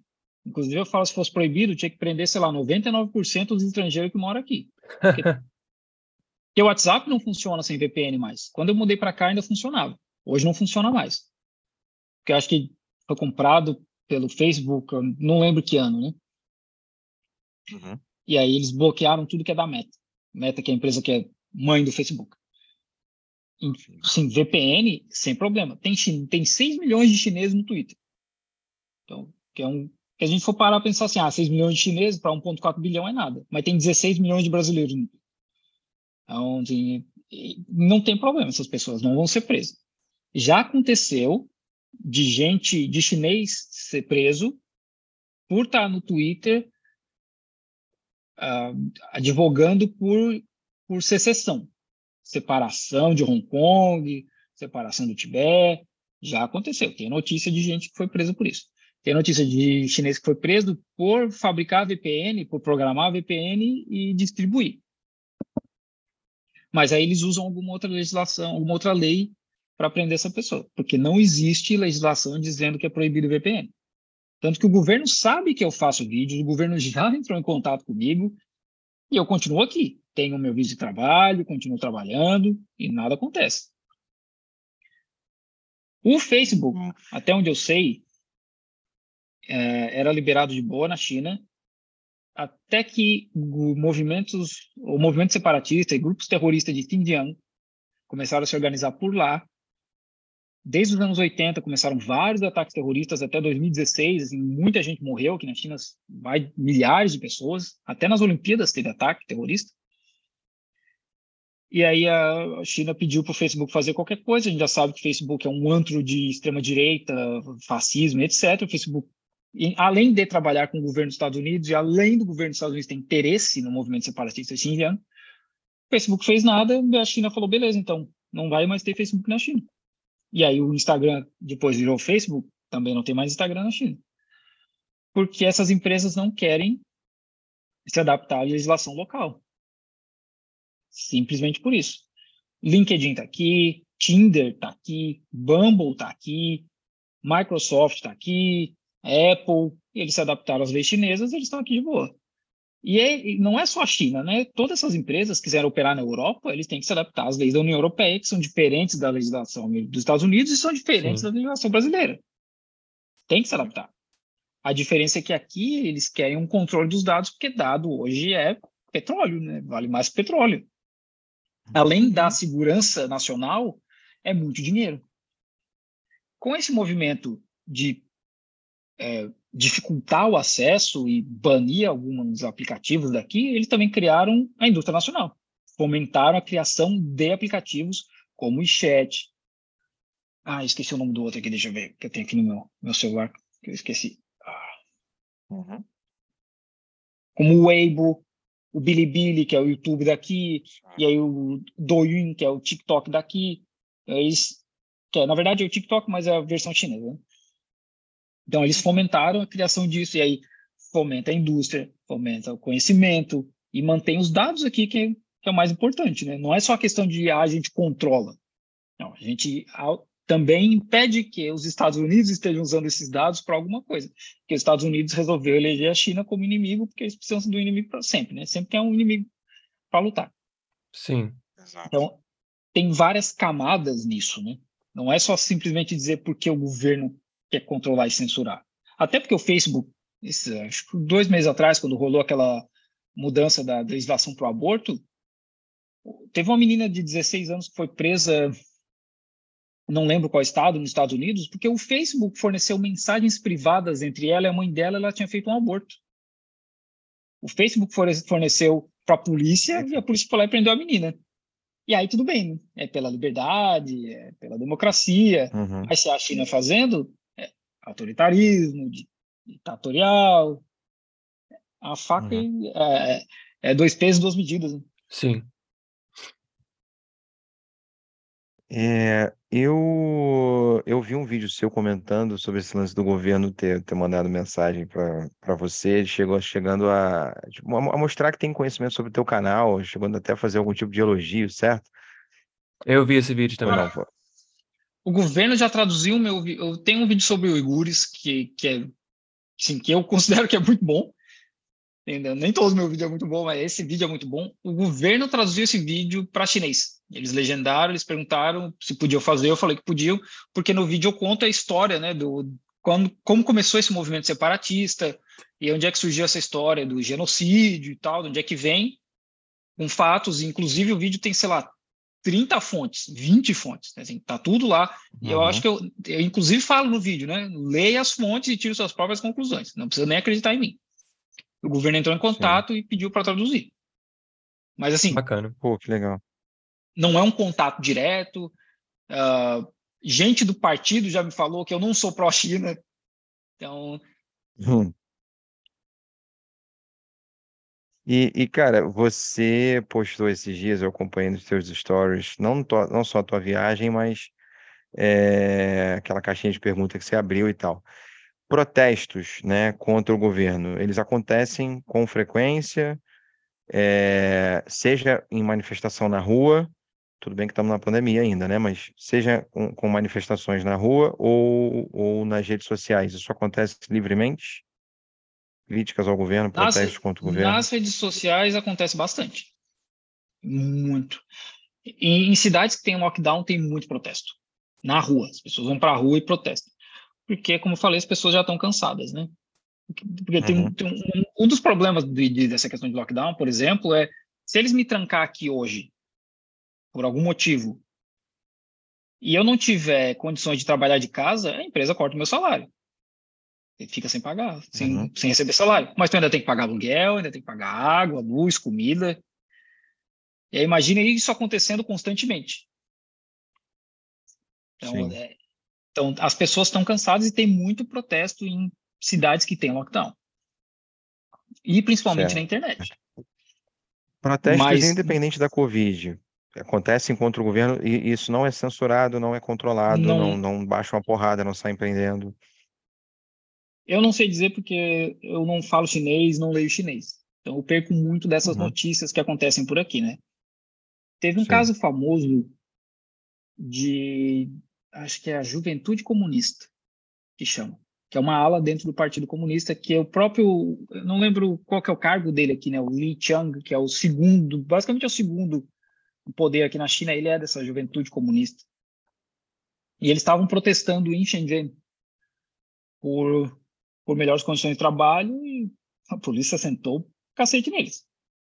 Já faz uns anos, né? Assim, acho que já fazem uns seis, sete anos, mais ou menos. Então, acontece também, de repressão do governo. Sim. Mas eu não sei de protestos que acontecem assim comumente contra o governo na rua. Essa semana rolou aí, uhum. foi ontem, anteontem, um banner numa numa ponte, não lembro que cidade é, que é, que contra o Xi Jinping, chamando de ditador e tal. Tinha até um erro de grafia em chinês, que eu assim, aí um monte de gente veio falar que, ah, porque isso aí é estrangeiro que escreveu e tal. Assim, olha, o chinês é uma língua muito difícil, tão difícil que a todo mundo que entra na universidade tem que fazer uma prova de nivelamento. Uau! Chinês, o chinês, o cara uhum. que vive aqui, estuda aqui, de oito anos vai para a universidade uhum. tem que fazer nivelamento, que não é fácil. Então eu consigo uhum. ver gente aqui, onde eu, eu, conheço gente que não fala bem mandarim, mas fala cantonês, que é o, o dialeto aqui do sul eu consigo uhum. ver que algum chinês foi lá e escreveu alguma coisa errada. Mas uhum. foi censurado. Fotos no, no, na, na, na, nas redes sociais chinesas foram censuradas, a música que estava no vídeo foi censurada, hashtags foram censuradas. Isso, é, a gente viu, inclusive, isso durante o lockdown em Xangai, foi assim, semelhante. Uhum. Sim. Eu, é, é bom lembrar, para quem está escutando a gente, que a rainha da, da Inglaterra faleceu, né, recentemente. Uhum. Poxa vida, que pena, coitada. É, foi tarde. E essa essa mulher, no velório dela, teve gente protestando. E essas pessoas foram presas. Simplesmente porque estavam com cartaz é, criticando, né? Todos os episódios de racismo, as bizarrices que a monarquia britânica já fez. E tem vídeo, né? Isso apareceu em algumas redes sociais, mas não, obviamente não, não vai repercutir tanto quanto se isso aparecesse na China, que não é interessante. E a pessoa foi presa. É, então, é esse tipo de contradição, esse tipo de manifestação que você pode considerar mais autoritária, repressora, isso não, isso não, não é exclusividade da China, isso acontece também no, é. no Ocidente, que gosta de se pintar de liberal, mas na, na realidade a, a prática é, é, bem mais complexa, né? É, eu, eu tenho uma outra questão que tem a ver com essa, com essa parada da, da liberdade de imprensa também. Posso mandar mais uma, primo? Você quer fazer alguma pergunta? Manda que eu queria fazer uma pergunta, mas é sobre um outro tópico, então vai lá. Ah, não é a mesma coisa, tá? Mas tem relação também. Eu, na minha rede social, Felipe, eu já postei uma coisa ou outra, assim, sobre China, dando dicas, né, de, de fontes que eu, que eu acompanho, pesquisadores e tal. E veio uma pessoa é, que eu nem lembro de onde era, também não, não, não, procurei saber direito, mas que veio comentar que acusar, né, que eu defendo a ditadura chinesa e que cristãos são massacrados na China, que é um país que persegue cristãos e oprime as religiões, enfim. E eu já vi você falando sobre isso no seu canal, você também já postou uma foto nos seus stories, né, numa que seria uma igreja cristã, né, chinesa. Como é que funciona essa relação com as religiões, não só com o cristianismo em si, mas as religiões de uma maneira geral, né? É, existe perseguição a cristãos, sim ou não? Como é que funciona isso? Eu acho que é, o problema é que a gente parte de um, de um ponto no Brasil que a religião pode tudo, né? Inclusive tem bancada da Bíblia. Uhum. É, tem um, uma liberdade acima do normal, né? Acredito eu. Uhum. E aí quando chega aqui, as religiões elas têm que se adequar ao governo. Elas têm que ser aprovadas pelo governo. Porque a gente não não costuma lembrar dos estragos que as religiões fizeram pelo mundo. Inclusive aqui no, no e fazem ainda. É, e fazem, isso é, que ia fazer, né? que ia falar. É. Uhum. é, né, e fazem, né, mas de patrocinar a colonização, de patrocinar uhum. a escravidão do, do, da África, né, a escravidão do Atlântico, e aqui na Ásia também não foi diferente. Então, não só a China, né, mas o Japão, vários outros países, eles eram contra o cristianismo, de matar mesmo o missionário. Então, hoje o que acontece na China é que toda religião tem que se adequar ao governo. Então, nenhuma religião pode ser maior que o povo. Não importa a mitologia que tu siga, é, é a tua mitologia. Tanto que, para ser membro do Partido Comunista, tem que ser ateu. Não pode ter uhum. religião. Então, as pessoas veem isso e acham que é perseguição. Inclusive, teve um Sim. cara, de, eu postei esse vídeo, né, que eu visitei uma igreja em Dali, que é na província de Yunnan, ah, essa região tem muito cristão, porque é próxima do Vietnã, e o Vietnã colonizou aquela região também, que o Vietnã colonizava, ah, desculpa, a França vietnava, oh meu Deus, a França colonizava o Vietnã, a Tailândia, sim, sim. o Camboja, todos aqueles países, e Yunnan faz divisa com o Vietnã, a França foi colonizando Yunnan também. Então tem muita igreja, muito cristão por lá. Inclusive esse padre, ele faz missa em francês e em chinês. Eu fui lá, mostrei a igreja e tal, mostrei várias coisas, e aí veio um cara de Guangzhou me falar, ah, mas aqui em Guangzhou, os, os, padres e missionários, eles são controlados pelo governo, de vez em quando eles são questionados, tal, isso é perseguição. Eu disse, não, isso não é perseguição, eles continuam fazendo o trabalho deles. O que eles não podem é pregar contra a secessão, por exemplo. Teve um cardeal em Guangzhou, em Hong Kong, que pregou pela secessão, que estava lá defendendo a secessão, e cara, o cara foi preso. As notícias eram China prende cardeal. Só que cardeal é a profissão do cara. Como eu sou engenheiro, como vocês são professores. Uhum. O cara foi preso porque ele estava defendendo a separação de Hong Kong, não por ele ser um cardeal. Uhum. É, é, esse é o ponto, né? E Ah, aí, como eu falei, a gente, é. par- a gente parte do princípio de que eles, a religião pode tudo, e aí chega aqui, o, o padre é questionado, olha, tá pregando o que deve ser pregado? E, ah, não, isso é perseguição. Não, não é, só que o governo não quer a gente pregando contra a secessão e divisão do país. Eu ia Não, falar não só, um não só acho que comentário, né? religião pode, Ah, não só, não só as pessoas acham que religião pode tudo no, no Ocidente como um todo, mas que liberdade é você poder fazer o que você quer dessa, dessa, maneira abstrata. Então, é, por exemplo, isso nos Estados Unidos é muito evidente, né, primo? Aí, se você é, quiser fazer um movimento como a Ku Klux Klan e defender essas bizarrices, Inclusive pode. usando a religião É, como é liberdade de desculpa. imprensa. É, é, isso é entendido como, como liberdade de expressão, enfim É. são não é algo que é que é proibido, né? Então você tem o direito aí de ser neonazista, o direito de ser racista. Você pode ir para a rua pregar essas ideias, isso não Uhum. é criminalizado.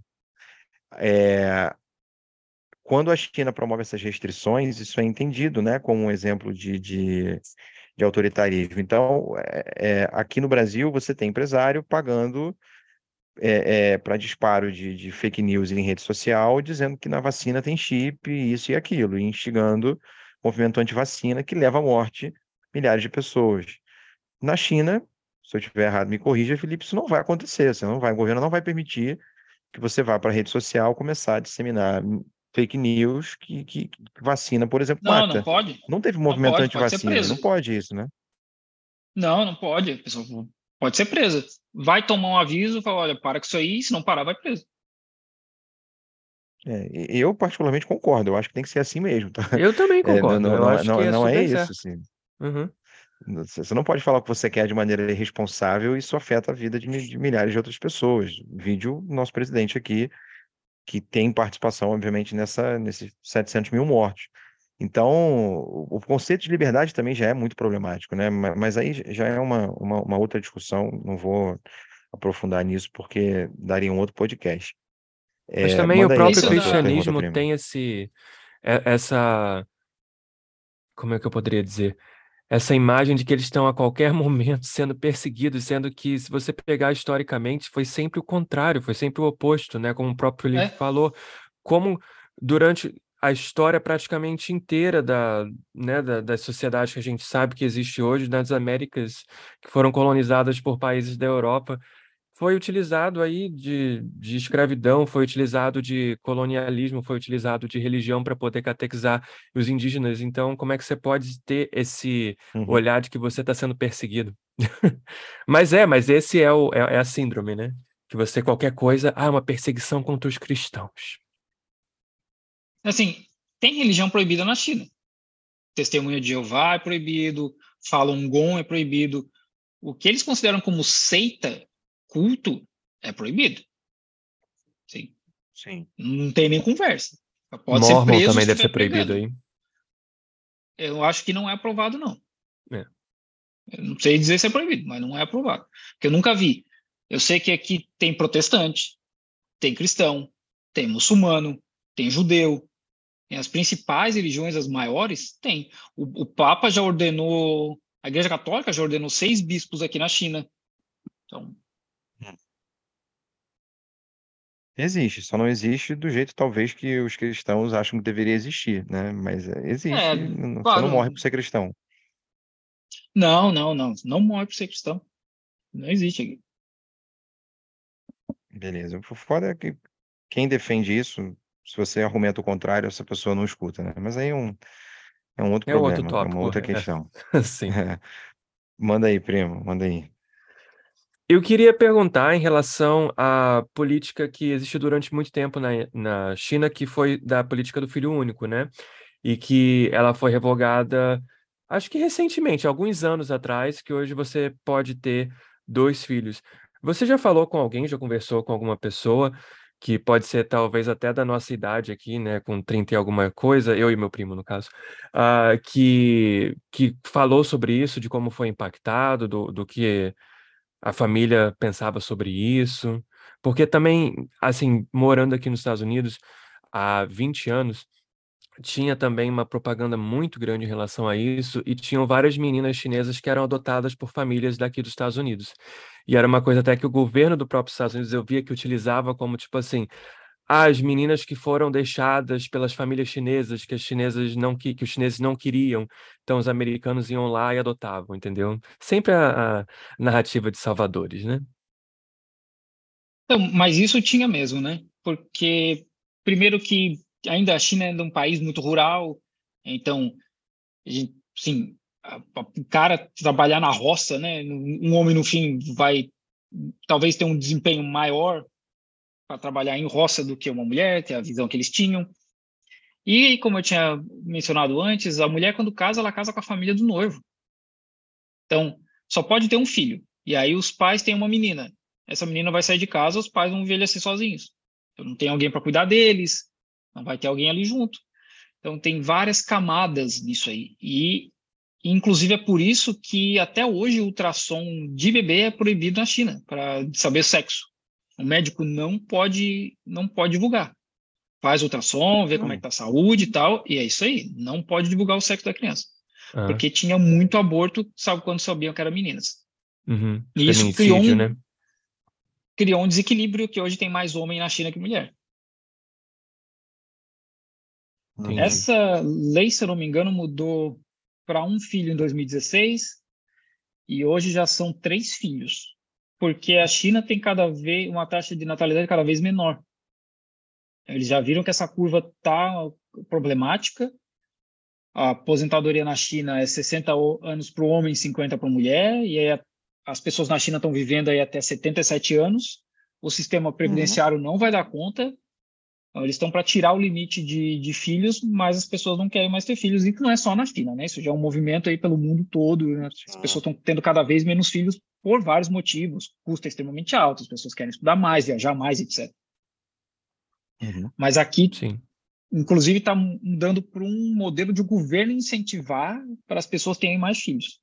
Porque senão não vai ter como manter o volume de idosos que, ele tem, que eles têm aqui.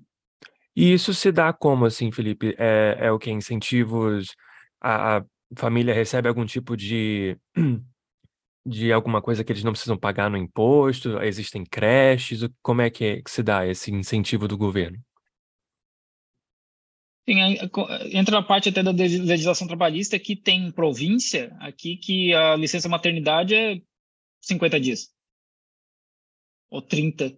Então, então ah. já tem províncias movendo aí para seis meses, uhum. e aí creche, e sabe, várias coisas menores para tentar fazer as pessoas terem mais filhos, mas hoje, se eu não me engano, Guangdong é a única província que tem mais nascimentos do que óbitos.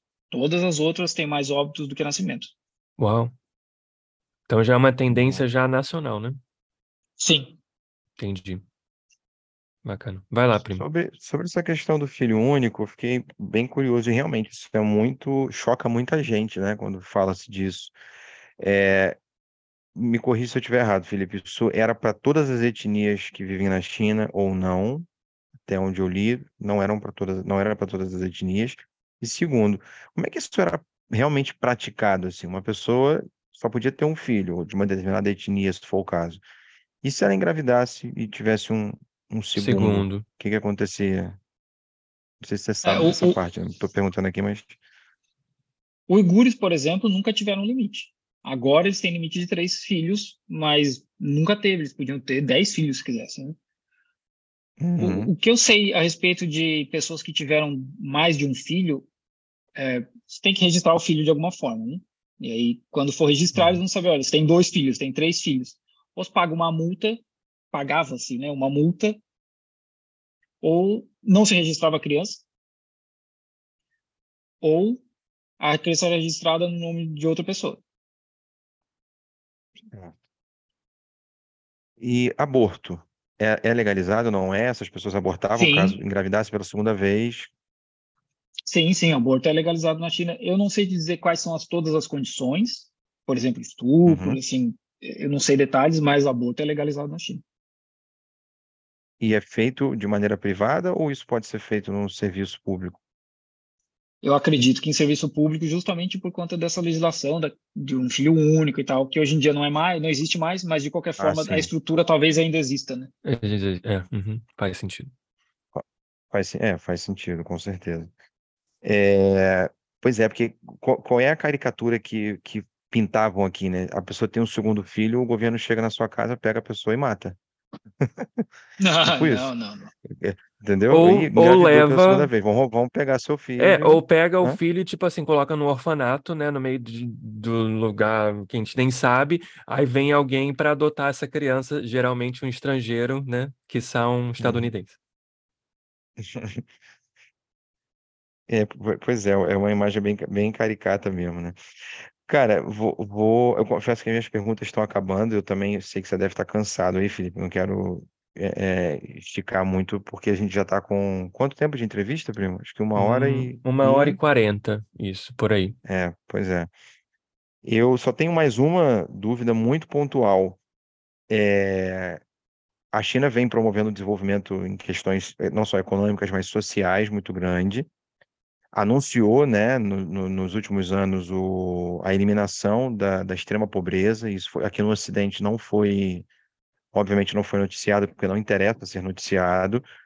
É, e que o que a China entende hoje como uma, uma vida digna, não é essa palavra, mas o critério que o governo chinês entende hoje como é, de, de, um cidadão não, não pobre, vamos colocar assim, ou sem a pobreza extrema, é uma pessoa que tem acesso à educação, saúde, alimentação e moradia.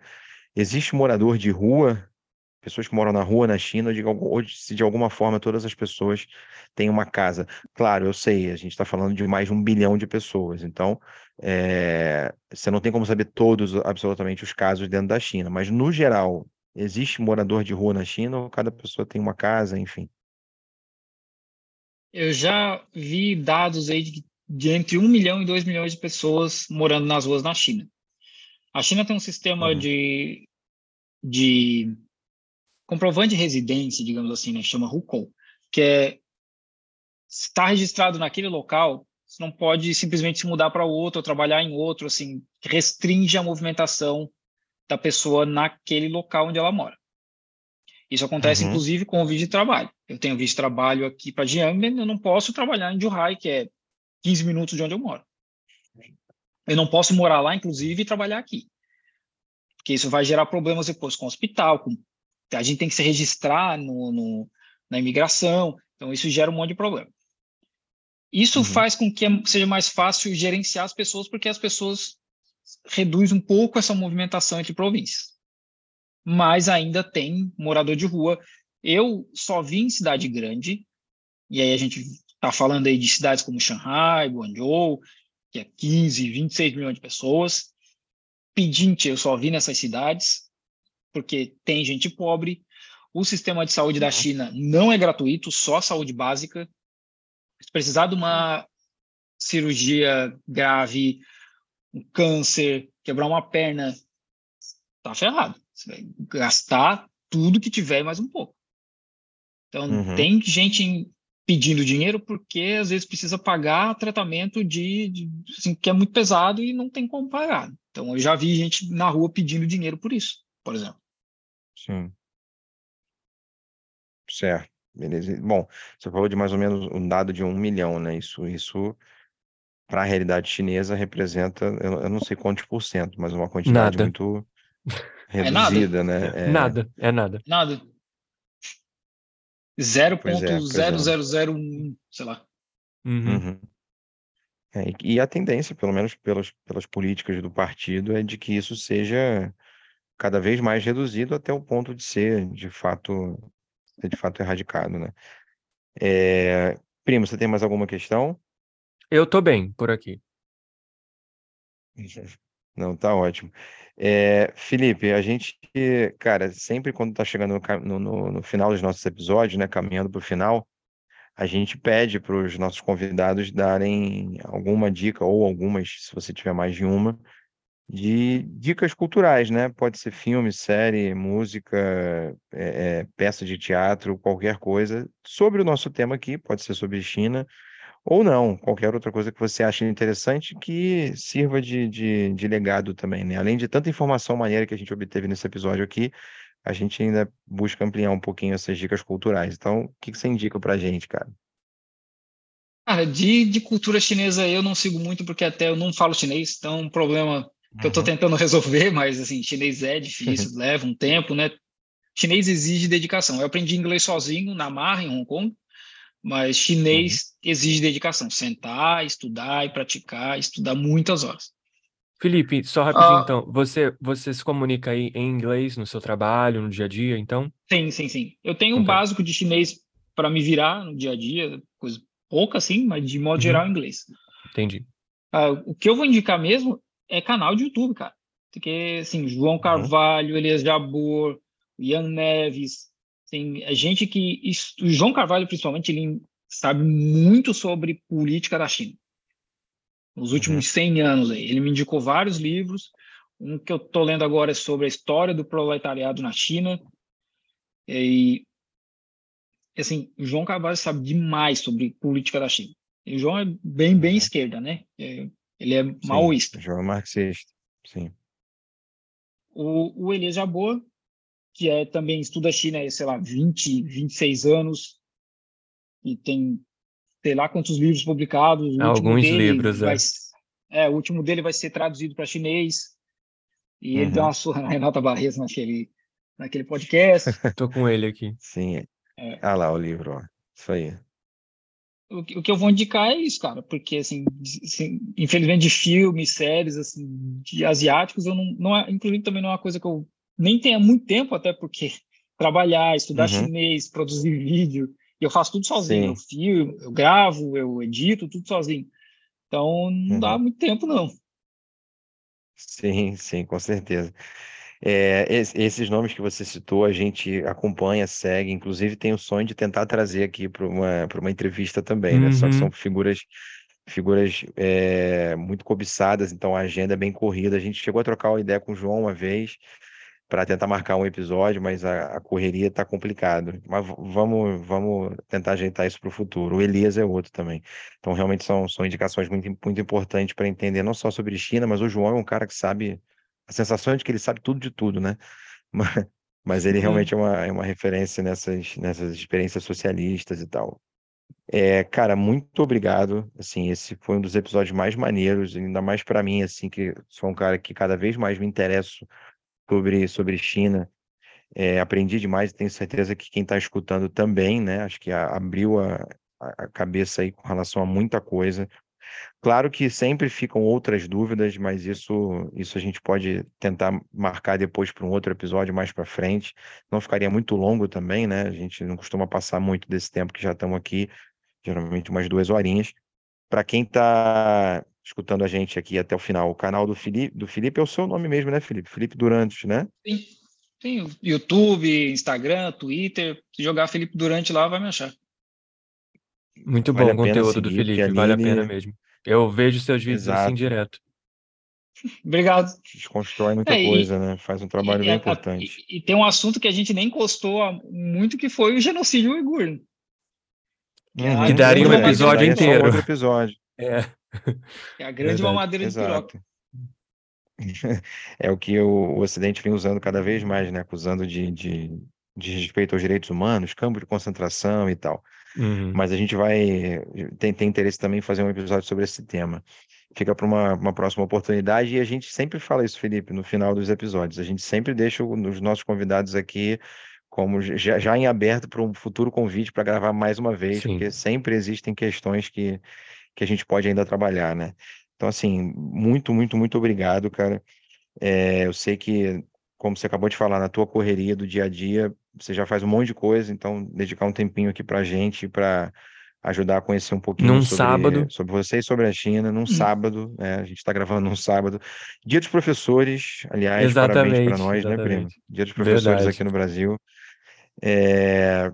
Enfim, cada um está na sua correria, então eu sei do, do, do, do, desgaste que é. Muito obrigado mesmo, cara, pelo, pelo teu trabalho e por ter aceitado participar é, aqui com a gente.